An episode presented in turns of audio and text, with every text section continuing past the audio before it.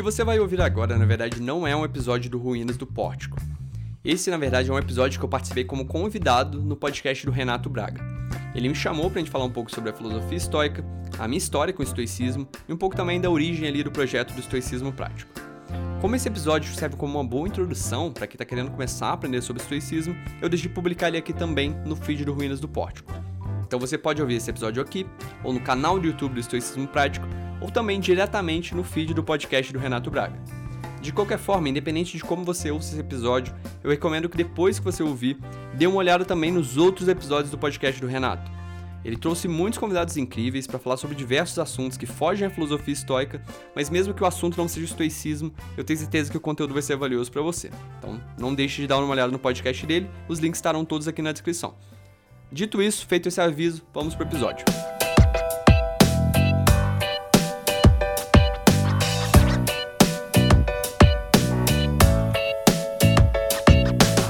Renato Braga aqui, sejam bem-vindos a mais um episódio do Renato Braga Podcast. E hoje meu papo é com o Matheus Carvalho. O Matheus ele é um estoico em formação. Ele é criador do estoicismo prático e produtor de uma nova tradução de Meditações de Marco Aurélio.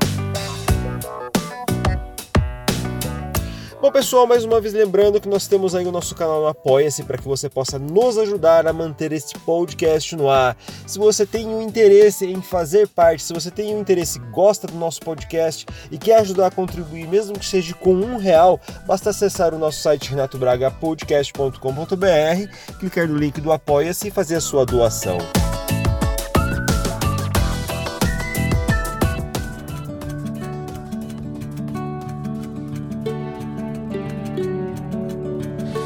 Pessoal, meu papo hoje é com o Matheus Carvalho. Tudo bem, Matheus?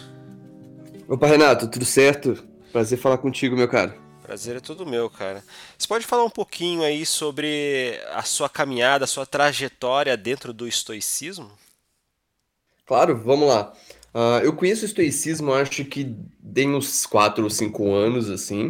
Uh, eu já estudava sobre outros assuntos, tipo, relacionados a a desenvolvimento pessoal e tudo mais, mas nunca tinha entrado em filosofia em si. Uh, então, na época, eu tinha algumas questões pessoais mesmo que eu queria lidar melhor na minha vida, e o estoicismo acabou aparecendo dentre uh, outras uh, questões que eu estava estudando.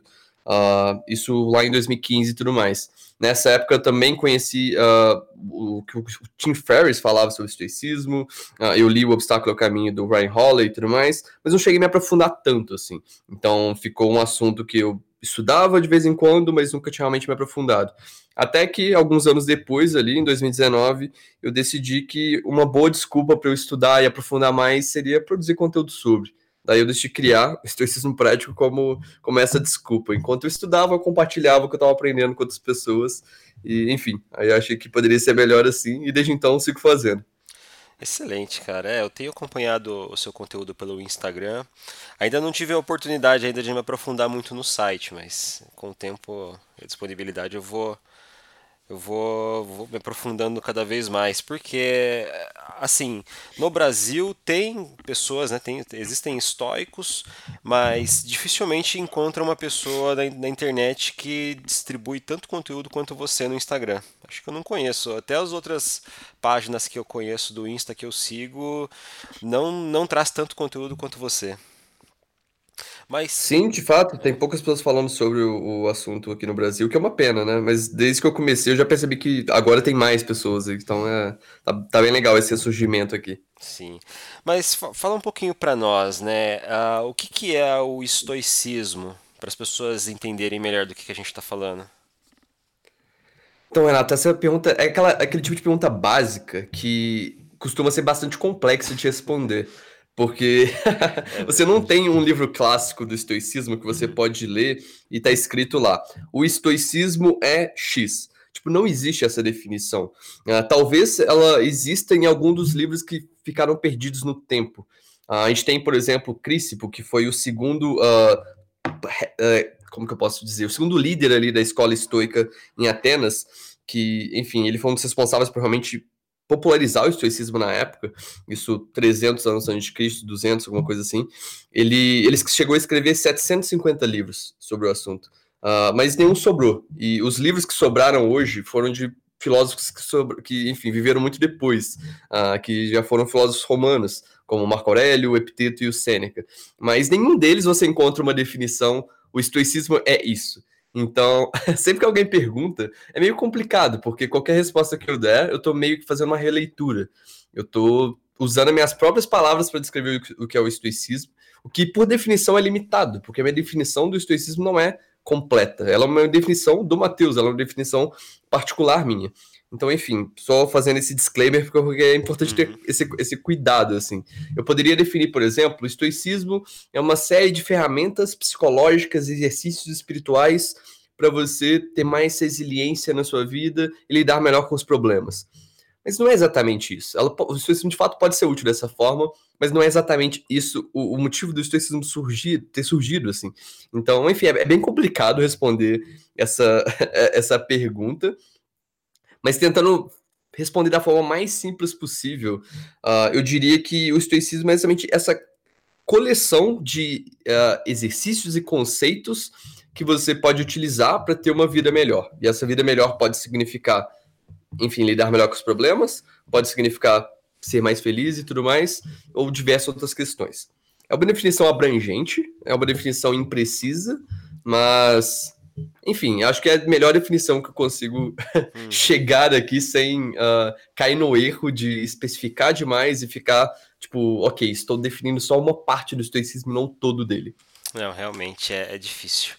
É, eu estudo estoicismo já há mais ou menos um ano, não tão pro profundamente quanto você, mas eu tenho mais aplicação na minha vida, assim, com relação às preocupações que eu tinha antes, né? Toda as dificuldades que eu tinha antes com o mundo externo, né? eu consegui trazer uma boa aplicação e hoje eu consigo ter mais clareza nas minhas decisões. Mas trazendo um pouquinho mais para esse mundo onde, uh, onde nós temos é, nós conseguimos, onde nós, nós estamos num contexto e nós conseguimos fazer algo que está ao nosso alcance e deixar com que a natureza tome conta daquilo que é externo. Você pode falar um pouco mais sobre isso dentro do estoicismo? Então vamos lá. Esse eu acho que é o lado do estoicismo que ele é mais uh, popular hoje, né? a esse antídoto para lidar com situações difíceis. Uh, acho que é, é, isso que é mais falado porque realmente faz sentido. Assim, o estoicismo tem muitas aplicações é, práticas uh, nessa questão. Então foi esse o motivo dele ter surgido muito recentemente, porque cada enfim, problema que acontece, cada uh, crise que acontece na humanidade, como essa que a gente está vivendo agora por conta do coronavírus, acho que mais pessoas são atraídas uh, pelo estoicismo por esse lado da, da resiliência, né, de lidar com esses problemas. Uh, mas então, o estoicismo consegue ajudar em situações difíceis, assim, por exatamente essa clareza que eles tinham, que eles desenvolveram sobre como o mundo funciona. Então, uh, desde lá de 230 anos de Cristo, antes de Cristo, eles já tinham essa clareza que muito do que acontecia no mundo não era algo que eles, que eles era algo que eles não controlavam, né? Então, essa é uma das bases de todo o pensamento uh, estoico, essa percepção que, uh, ok, tem coisas que a gente controla e tem coisas que a gente não controla. O que, que a gente pode fazer a respeito disso? Então, é daí que surge, por exemplo, em Epiteto, que ele fala da questão da disciplina da aceitação. Porque uma vez que você faz a separação de que tem coisas que você controla e coisas que você não controla, você tem que lidar com as coisas que você não controla, aceitando como elas são, com as coisas que você controla, você lida com a disciplina da ação, que é agindo da melhor forma que você pode é, naquela situação, que aí entra a questão das virtudes, da justiça, coragem, temperança uh, e enfim, acho que eu esqueci alguma, mas enfim. Uh, uh, é basicamente essa essa separação é, é, a base de todo o pensamento estoico.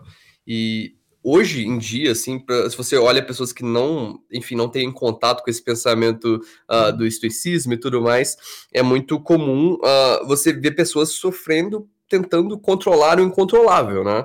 Então, hoje, por exemplo, você vai ver muita gente, uh, pô, minha empresa teve um problema aqui por causa dessa crise, a receita diminuiu e a pessoa está sofrendo por isso.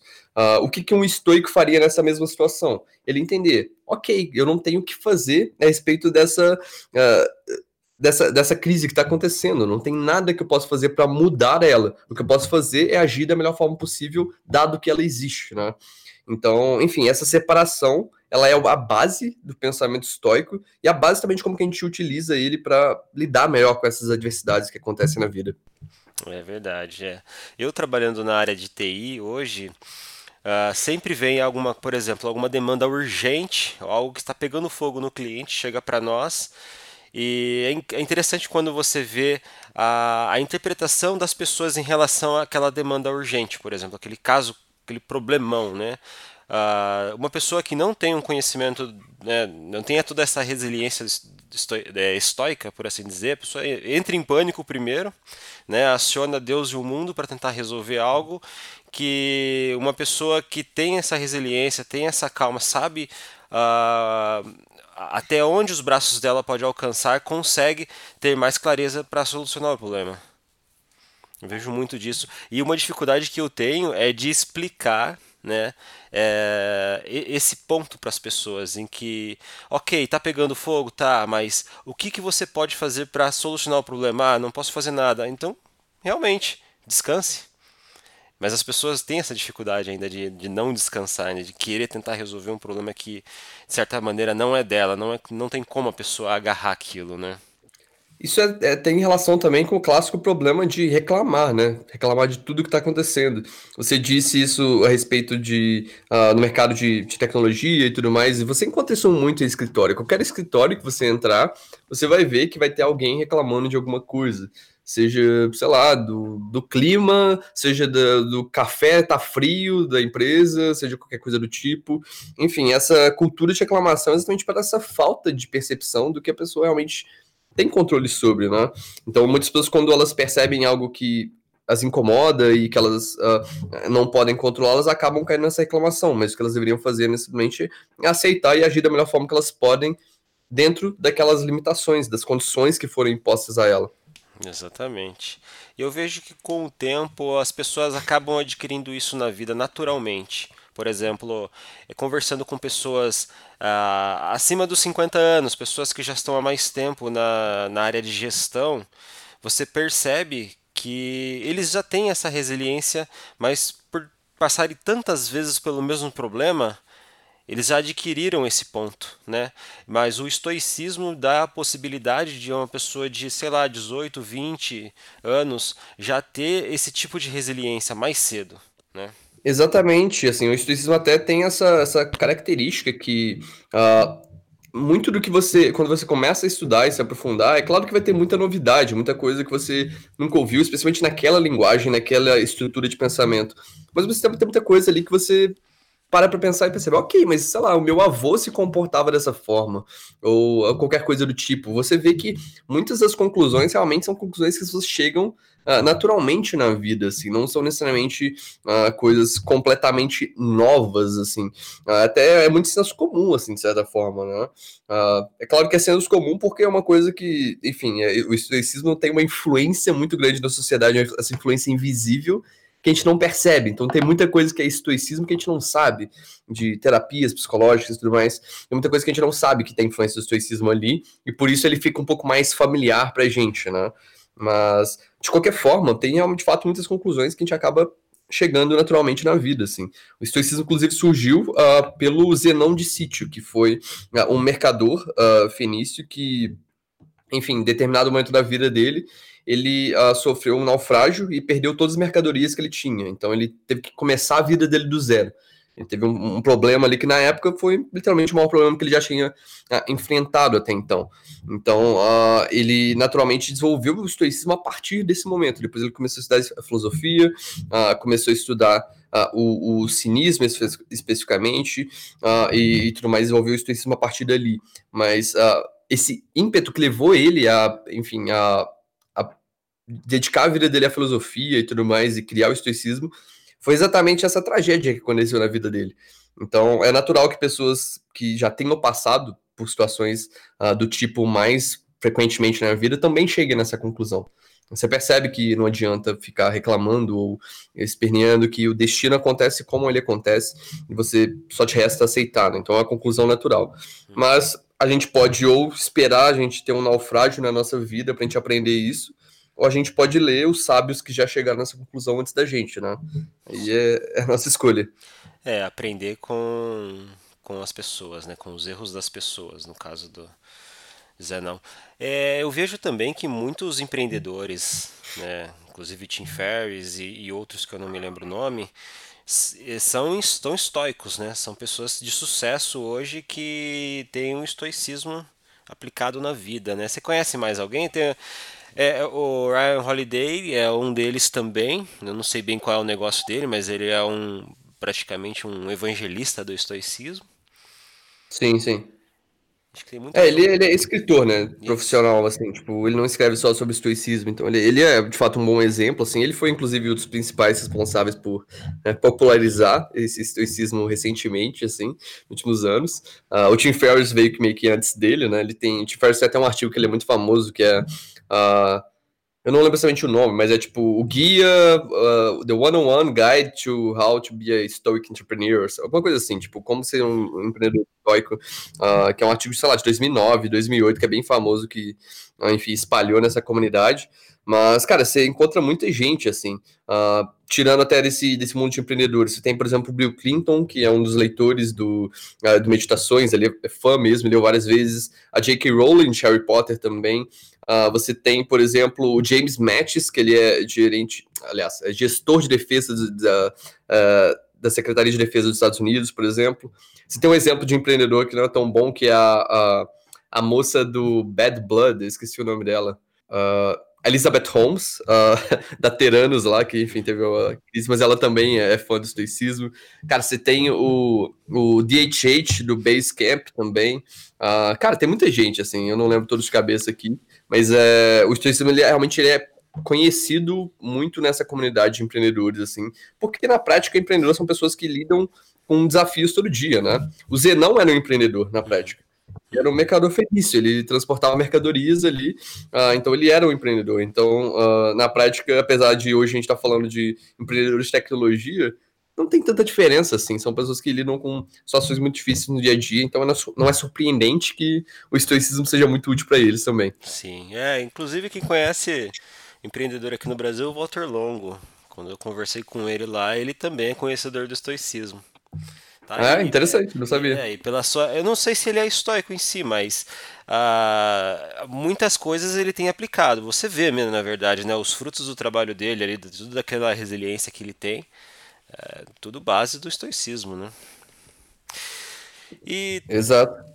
Tra trazendo um pouquinho agora para alguns, uh, alguns termos estoicos, a gente tem aí o amor fati. Você pode falar um pouquinho sobre isso? Então, esse o amor fati ele é um termo que na verdade ele não é do estoicismo, na verdade, ele é do Nietzsche, né? Que, enfim, viveu alguns séculos, alguns muitos séculos depois aí. Uh, mas na prática ele é muito falado como relacionado ao estoicismo, porque é um conceito que já existia na época, assim, é só que os estoicos não chamavam isso de amor fati. Mas uh, o qual que era esse, esse conceito? A ideia de você amar os acontecimentos como eles acontecem é, com você. É a questão da aceitação uh, que a gente tinha falado mais cedo a respeito das coisas que você não controla. Então, os estoicos tinham, por exemplo, uma metáfora assim que era, uh, eles utilizavam para, enfim, explicar esse conceito, que é a metáfora do cachorro, assim. É bem bobinha, mas é, é um exemplo, acho que, que útil e, e funcional nesse caso. Mas que é, eles nos comparavam, por exemplo, a cachorros que a gente estava amarrado a uma carroça, assim. E a carroça estava andando, então o cachorro basicamente tinha duas opções dado que a carroça estava andando, ele não conseguia fazer a carroça parar, ou ele pode ser arrastado por ela, tipo, se relutar a, a andar atrás da carroça e ser arrastado por ela, ou ele pode simplesmente aceitar, continuar correndo atrás da carroça e, enfim, apreciar o ambiente. Então, essa é uma, uma explicação simples desse conceito de amor fati que existia na época, apesar de novo não ser chamado de amor fati. É essa aceitação das coisas que, que, que, acontecem com você. E não é uma aceitação, assim, tipo, uh, meio uh, negativa, no sentido de, pô, isso aqui é uma merda, aconteceu isso comigo, não queria que tivesse acontecido, uh, então, ok, não posso fazer nada, vou só aceitar. Não é nesse lado negativo. É mais um lado realmente positivo de você cara, isso é a melhor coisa que poderia ter acontecido comigo por causa disso. Isso me gerou uma oportunidade única de, enfim, fazer outra coisa. Então, no caso do Zenão, por exemplo, uh, ele precisou naufragar para encontrar pô, um mundo muito diferente dele. Então, o, o Zenão ali não ficou literalmente reclamando que a vida dele uh, aconteceu uh, da, da, da, forma que aconteceu, que teve esse naufrágio, que, enfim, ele teve muito prejuízo por causa de mercadoria. Não, na verdade, ele agradeceu o naufrágio porque o naufrágio permitiu que ele pudesse conhecer a filosofia e se dedicar a ela a partir desse momento. Então, o Almafate, ele é esse lado um pouco mais positivo mesmo, não aceitação negativa de, pô, ok, não posso fazer nada, que merda que isso aconteceu. Não é nesse lado, é realmente no lado de você olhar para o que aconteceu e poder desejar aquilo. O Epiteto tem uma frase que ele resume isso muito bem, que é basicamente, não deseje que as coisas aconteçam como uh, você quer que elas aconteçam. Deseje que elas aconteçam uh, como elas acontecem e você terá serenidade. Então é basicamente isso. Você não necessariamente é, é, aceita que algo aconteceu, mas ainda assim fica com aquele desejo de ter acontecido diferente. O seu desejo de como as coisas acontecem tem que estar alinhado com como as coisas acontecem em si. Então, no caso do Zenão, seria como ele literalmente desejar que ele tivesse naufragado. Afinal, se ele não tivesse naufragado, ele não teria conhecido a filosofia. Uh, então, é basicamente esse o conceito do Amorfati que mais tarde o Nietzsche foi literalmente colocar e dar esse nome de Amorfati.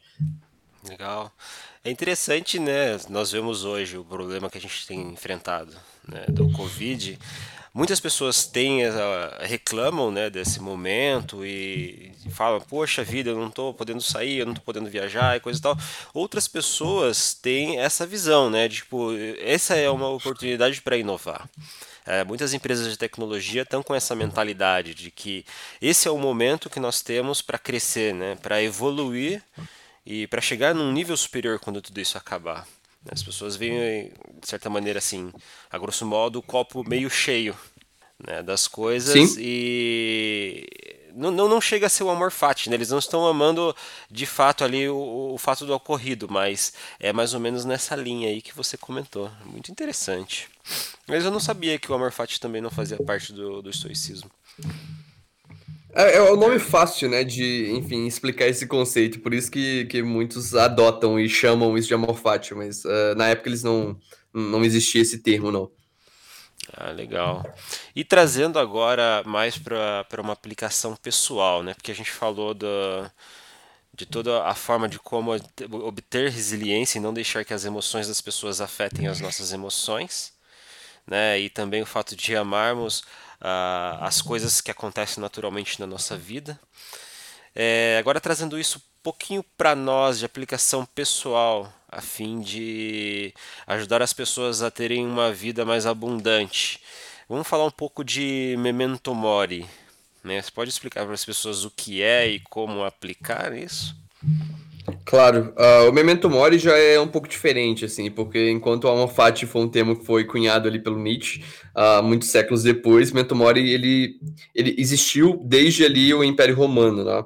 Então, não surgiu uh, na época do Zenão, que foi 230 anos de Cristo, foi um pouco depois, mas, enfim, ele já existia na época, que era basicamente o quê? quando imperadores, por exemplo, tinham alguma vitória, tinha alguma comemoração, eles, uh, enfim, faziam tipo uma passeata, assim, uh, pelo, pelas ruas e tudo mais, e vinha um escravo atrás deles uh, ah, para tipo, ficar puxando ali no ouvido e, e proferindo o termo memento mori.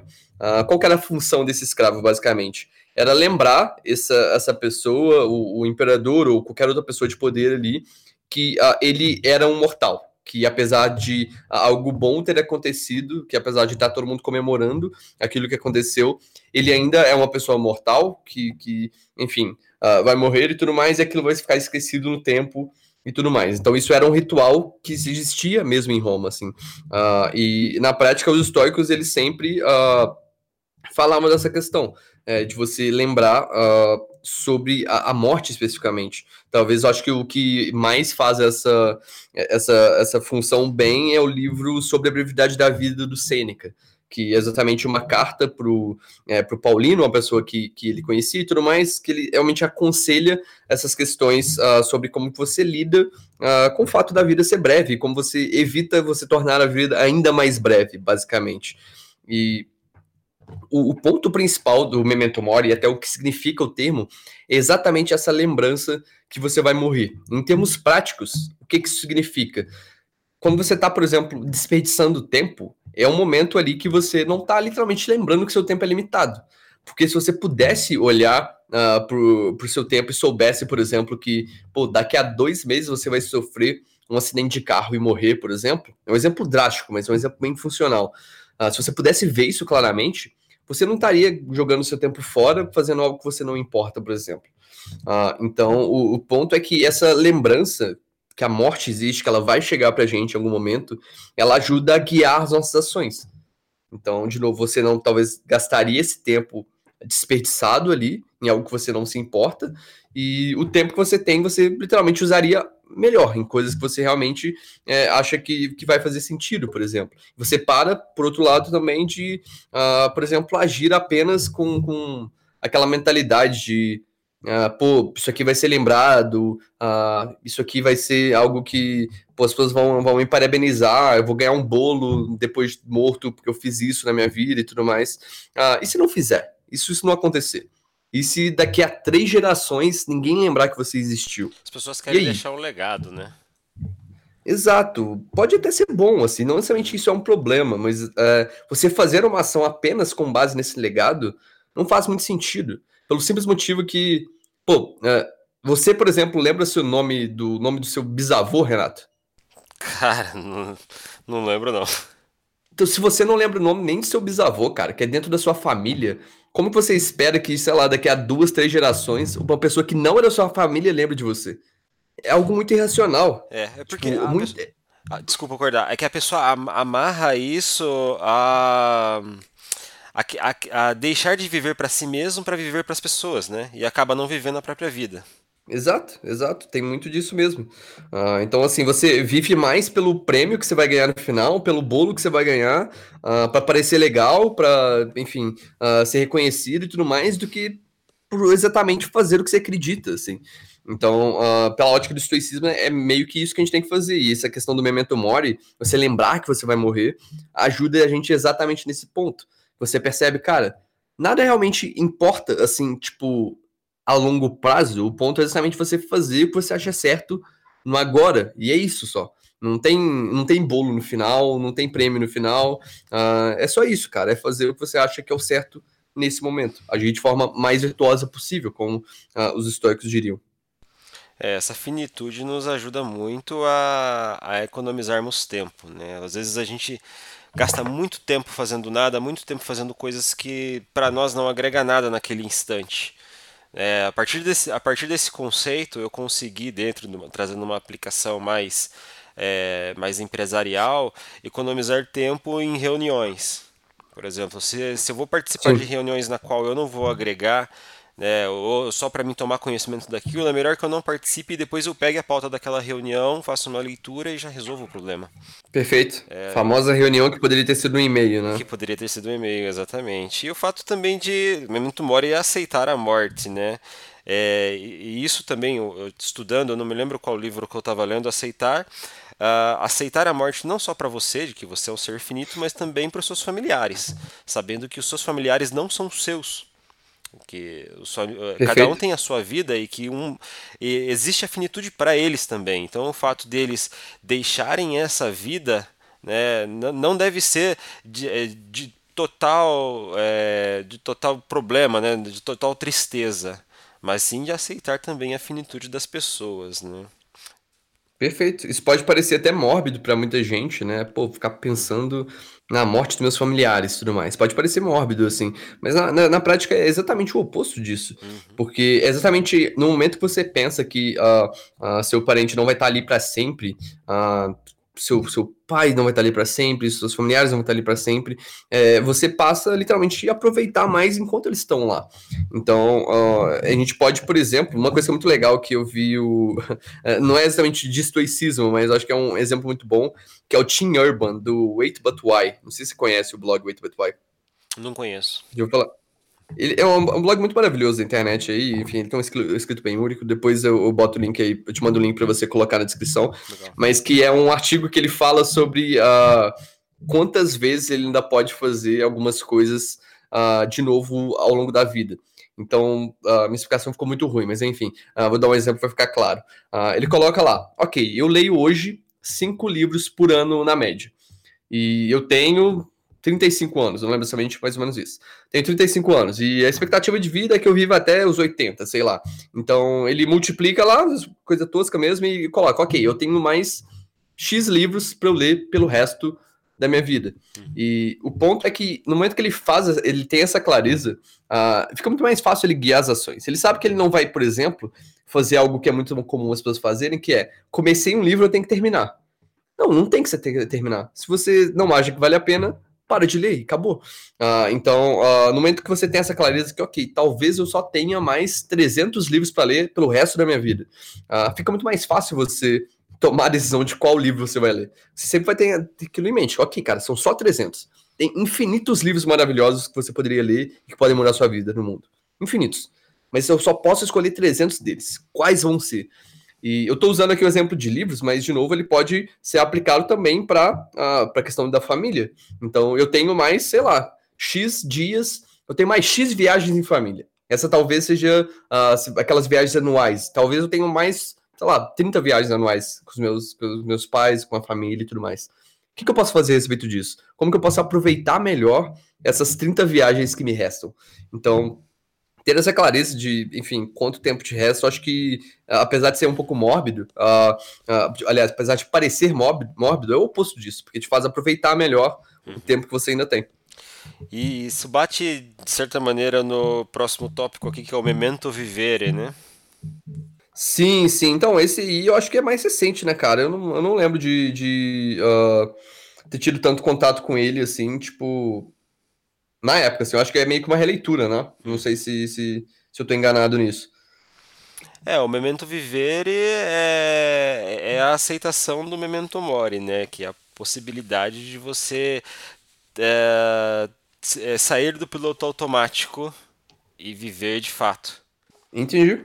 Legal, eu acho que deve ser um termo recente mesmo, assim, eu não lembro de ter tido contato com ele uh, em, nenhum, em nenhum livro, nada do tipo, não. Quem que é? Eu tô tentando lembrar aqui, até um brasileiro que fala bastante sobre isso.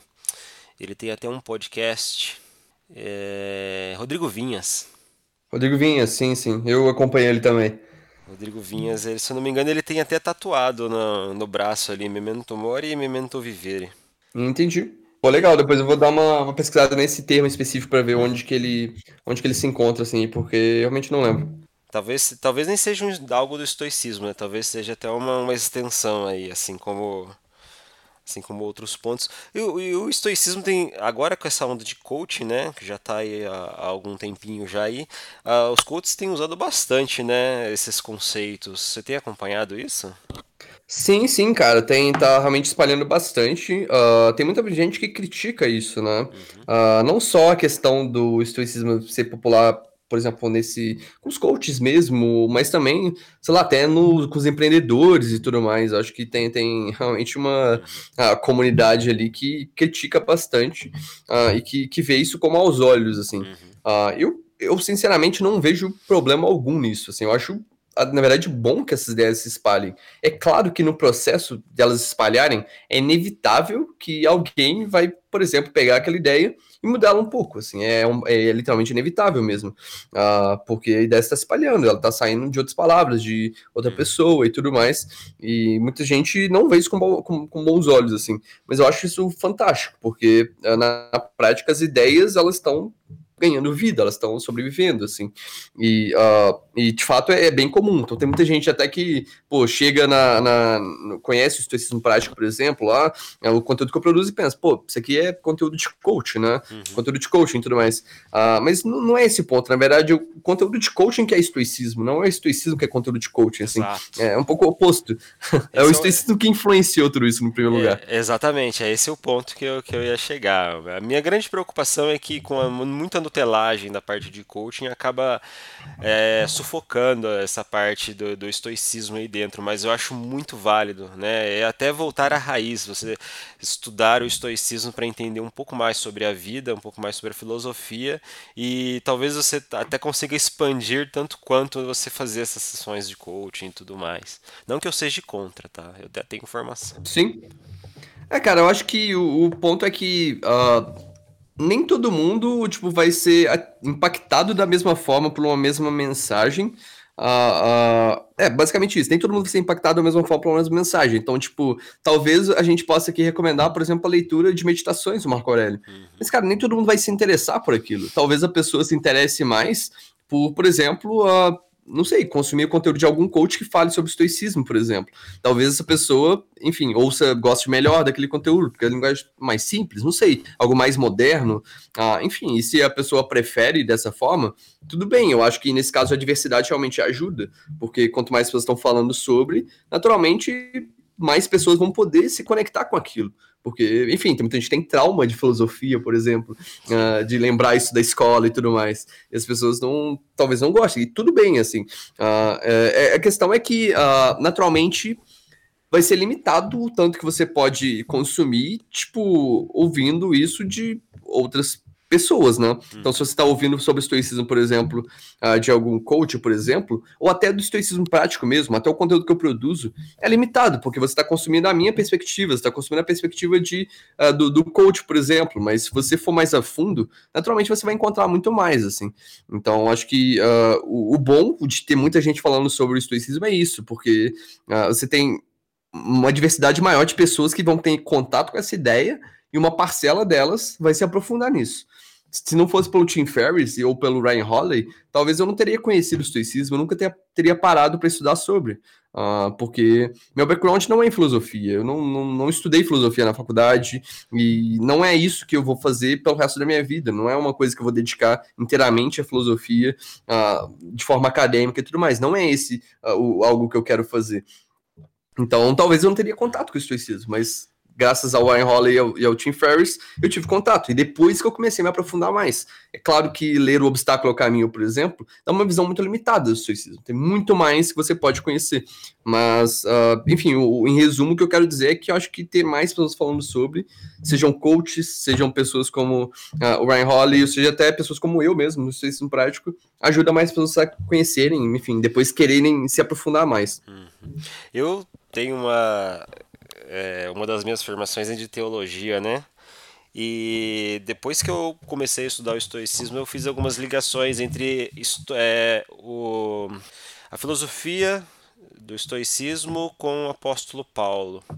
É, e depois eu comecei a ver que muitas coisas trazidas pelo próprio apóstolo Paulo, do Novo Testamento, vêm de uma filosofia estoica né, do tanto de dificuldades e problemas que ele passou no dia a dia, apesar dele estar tá, é, falando sobre o cristianismo, mas traz muito desse conceito estoico na vida dele.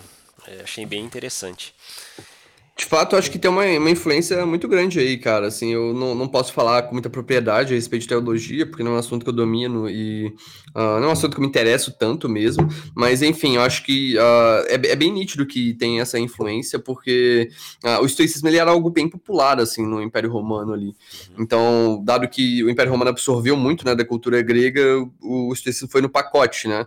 E ele se popularizou, de fato, a ponto de ter escolas mesmo para você estudar, né? Então, pessoas mais ricas, especificamente, uh, estudavam isso quando crianças, assim, tinha tutores. O Marco Aurélio, por exemplo, o imperador, que ele tinha um tutor, uh, que é o Júnior Rústico, que desde, desde que ele tinha oito anos de idade, ele estudava estoicismo, ele estudava filosofia e tudo mais. Uh, então, enfim, tinha escolas que pessoas iriam, então, tipo, a, a parte mais ali poderosa de Roma, muitos deles estudaram estoicismo em escolas, né, com Epiteto, por exemplo, que ele tinha uma escola dele. Então, é natural que uh, nesse ambiente onde que o, o, cristianismo também surgiu e mais tarde uh, se tornou ali a, a religião, né, do, do, Império e tudo mais, uh, é um ambiente que o estoicismo tinha, muito, tinha muita popularidade, né. Então, é, é, natural que o estoicismo tenha sido absorvido também em questões do, do cristianismo, até por, de novo, as mesmas pessoas que criaram o cristianismo ali estavam imersas na sociedade que o estoicismo era muito falado, né? Então, enfim, é, essa influência é o tipo de influência que é invisível. Tipo, é muito difícil você chegar e apontar, ok, isso aqui eu tenho certeza que surgiu pelo, a partir do estoicismo. Não dá para saber, uh, mas uh, até porque são palavras diferentes e tudo mais. Mas é certo que essa influência houve, sim. É, exatamente, interessante, né? Agora trazendo aí um para a parte um pouco mais prática, falando até sobre o livro de, do, do Ryan, é, O Obstáculo é o Caminho, que é a minha leitura atual hoje. É, vamos falar um pouquinho sobre isso. É, muitas pessoas têm dificuldade em, trans, é, em transpassar obstáculos, né? em, em passar por, por obstáculos.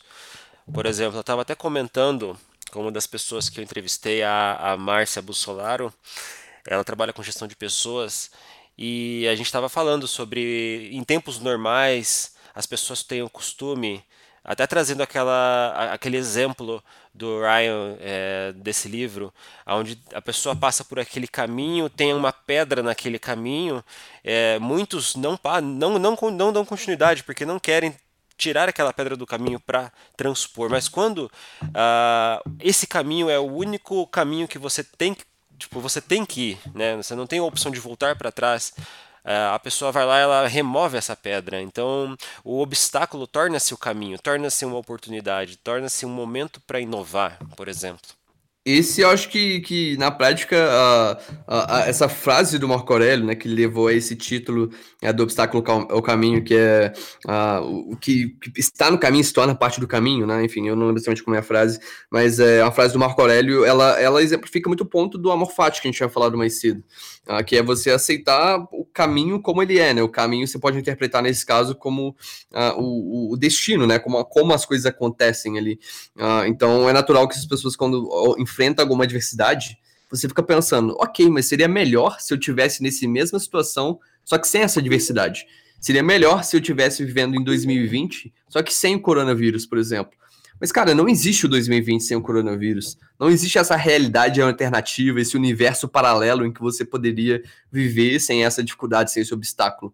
É, o, o, o, coronavírus é parte de 2020, uh, ah, é assim que as coisas acontecem e, e, só te resta aceitar. Assim. Então, a partir do momento que você aceita que é, é assim que as coisas acontecem, que esse é o fluxo natural uh, da, da, da, vida ali, uh, você consegue literalmente lidar melhor com ela, porque você para de ficar tipo, reclamando, pensando, putz, cara, Seria muito melhor se não tivesse coronavírus. Cara, tipo, não importa o que você pensa, não importa o seu desejo de que ah, esse obstáculo, essa pedra não estivesse ali. Ela tá ali, é, é isso, é, é assim que funciona. Agora lide com essa com esse, com esse obstáculo, agora aprenda, enfim, a transpor ele e a viver numa das condições que foram impostas por ele e tudo mais. Então, enfim, esse é bem o conceito do amor fati, esse, esse, essa, essa frase do Marco Aurélio, que, que levou ao título do livro do Ryan. É, e se você for ver, cara, a vida é um obstáculo, né? A partir do momento que você nasce, você passa o resto da sua vida transpondo obstáculos, transcendendo, né? Porque quando você passa por um obstáculo, você obtém um ensinamento, né? Isso se torna experiência para sua vida, para que você, né, no próximo momento, passar por um outro obstáculo maior, você já tenha essa vivência. Então, a vida ele é, é o obstáculo. E quando a pessoa tenta não ir, né, não, não caminhar, a pessoa praticamente estagna, né? Exato. É, é a questão do cachorro, né, cara? Ou uhum. você aceita e corre uh, junto com a carroça, ou você vai ser arrastado. Ou a escolha é sua. Exatamente. E quando você escolhe transpor o obstáculo, você, a, você transcende, né? Você chega a um nível superior, porque você adquire o conhecimento daquilo. Perfeito. Exato. Interessante. Acho que não, não faria muito sentido, cara. Tipo, ter uma vida que, que, que, fosse tudo entregue, né? Tudo, tudo fácil, assim, tipo, sem adversidades. Eu acho que se, se a vida fosse assim, a gente não precisaria ter o estoicismo em primeiro lugar, né? Por que, que ele existiria, pô? Uh, tipo, o ponto é exatamente que, que esses momentos difíceis existem, que, que eles acontecem, que uh, o Sêneca foi exilado, o Marco Aurélio foi traído pelo próprio irmão, o, o ele lidou com pestes, com guerra, uh, o Epiteto, o, uma pessoa que o, o dono dele, quando como ele era escravo, quebrou a perna dele quando ele era mais jovem. Então, enfim, é, é assim que a vida acontece. Tem milhões de, de problemas. Então, uh, não tem por que a gente desejar, né, tipo, é, essa, essa vida sem esses obstáculos, né? Porque, primeiro, ela não existe. E, segundo, se ela existisse, uh, cara, eu acho que faria, ela seria, faria menos sentido do que como ela é hoje, assim. Legal.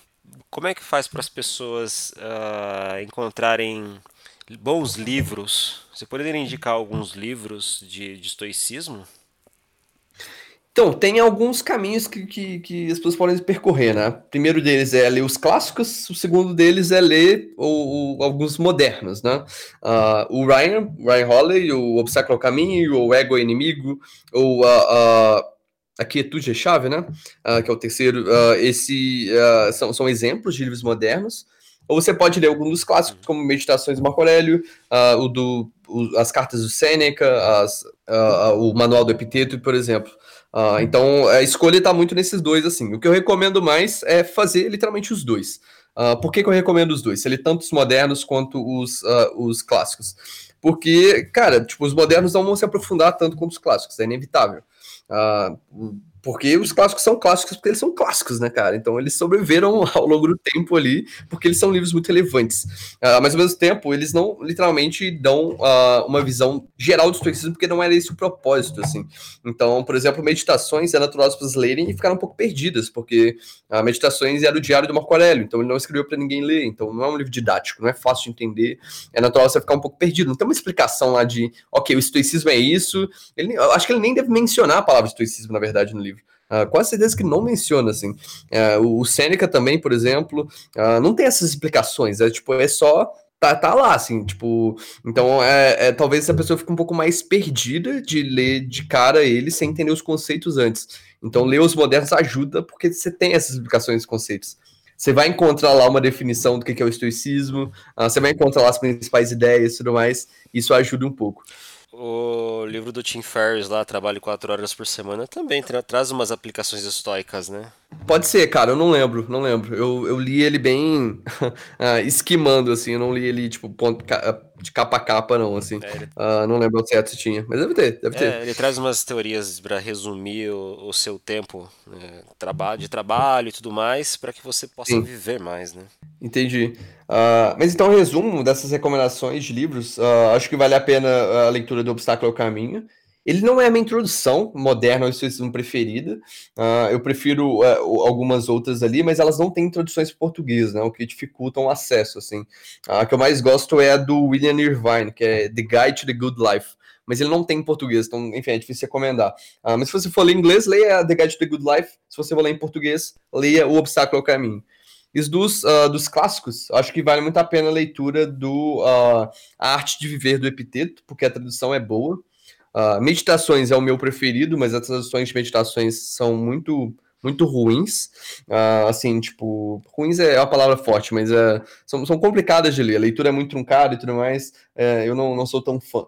Uh, por isso, inclusive, eu estou traduzindo também, criando uma nova tradução de meditações. Então, dependendo da época que você está ouvindo esse podcast aqui, talvez essa tradução esteja em produção, talvez já esteja publicada. Legal. Então, vai lá no seu ensino prático e procura. mas, enfim, ela é uma tradução que eu quero que, que seja um pouco mais simples de ler. Uh, mas uh, a tradução de, da arte de viver do epiteto ela é, bem, é bem simples de ler, assim, é bem fácil. Então eu acho que, que vale a pena começar por ela e depois, uh, depois você pode, enfim, tomar a decisão. Então, basicamente, leia um moderno e leia um, um clássico, ah, que as ideias vão ficar mais claras.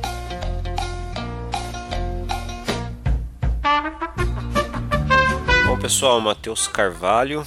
Matheus, muito obrigado pela sua participação, pelo seu tempo aí dedicado a, a clarear um pouco é, essa questão do estoicismo, né? Eu, como estoico há, há um tempo, não consigo de, definir tão bem quanto você consegue, por isso essa oportunidade. E como é que as pessoas fazem para te encontrar? O que, que você tem aí disponível para o pessoal online?